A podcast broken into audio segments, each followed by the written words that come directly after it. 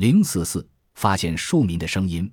微观历史的研究所面临最大的困难，就是怎样去发现下层民众的声音。正如金茨堡所指出的，在文献资料中，下层民众从来就没有自己的声音，他们的思想和意识全是由记录人来书写的。下层人的声音哪怕能听到，但是已经经过了重重过滤。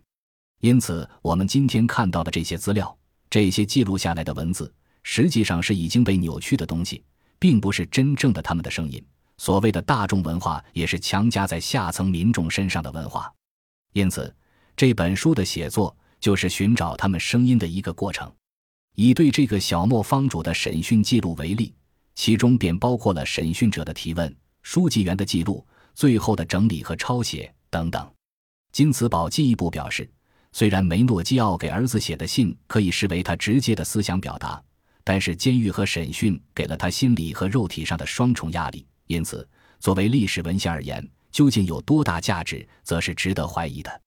然而，当我们读完这本书，发现经过金茨堡的解读，这种价值已经完全的展现无疑。本书的主人公是小魔方主梅诺基奥，他因传播异端邪说而被宗教法庭起诉，在长达十多年的审讯之后被处死。宗教法庭对他的审讯记录被完整的保存下来。金茨堡从这些完整的记录中竭力挖掘他的内心世界。令人惊奇不已的是，梅诺基奥这个农民在回答审判官问题的时候，竟然经常是长篇大论，详细的阐述了他对宇宙的看法。这本书的书名便是取自梅诺基奥的信仰：在混沌之初，天地万物出现，犹如奶酪中生出虫子一样。这个研究还揭示了，随着印刷业的发展，书籍不再由上层阶级垄断，梅诺基诺也得以阅读一些禁书。他显然在意识形态上已经超越了同时代的其他农民。金茨堡分析这个小磨坊主怎样理解那些文本，从而能够通过研究这样一个在历史上微不足道的小人物，建构一个小磨坊主的心灵史，并由此去解读当时社会、宗教和文化。展示当时意大利大众文化与精英文化之间的关系和冲突。他研究的焦点实际上是与精英文化相对的大众文化和庶民文化的历史。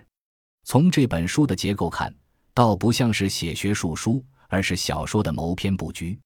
本来书的篇幅就不大，却分成了六十二章，有的章只有一杠两页，是非常另类的学术专著。但是正是因为这种结构。哪怕几乎全部资料都是根据档案，却有了读小说的感觉，把我们带入了黑暗的中世纪的意大利乡村世界。从这本书中，我们可以看到这个农民不屈服于教会对所谓上帝创造人的批驳，而提出了自己的一套解释。他明明已经在危险之中，仍然管不住自己的嘴，喜欢辩论，喋喋不休地阐发自己的见解，称圣经是骗人的。耶稣也不是为了拯救人类而死，从而让自己陷入了危险之中。其实他的观点都是公开的，口无遮拦，到处讲他的世界观，大家也是听之任之。虽然被认为是一个怪人，但是多年来安然无恙。不幸的是，他被一个神父所告发，但是第一次长时期的审判后，他居然能够逃过一劫。本来应该已经成功着陆，却被人第二次告发。最后丧失了生命。读罢这本书，更让人感到他的死似乎被一只隐藏的上帝之手所操纵着。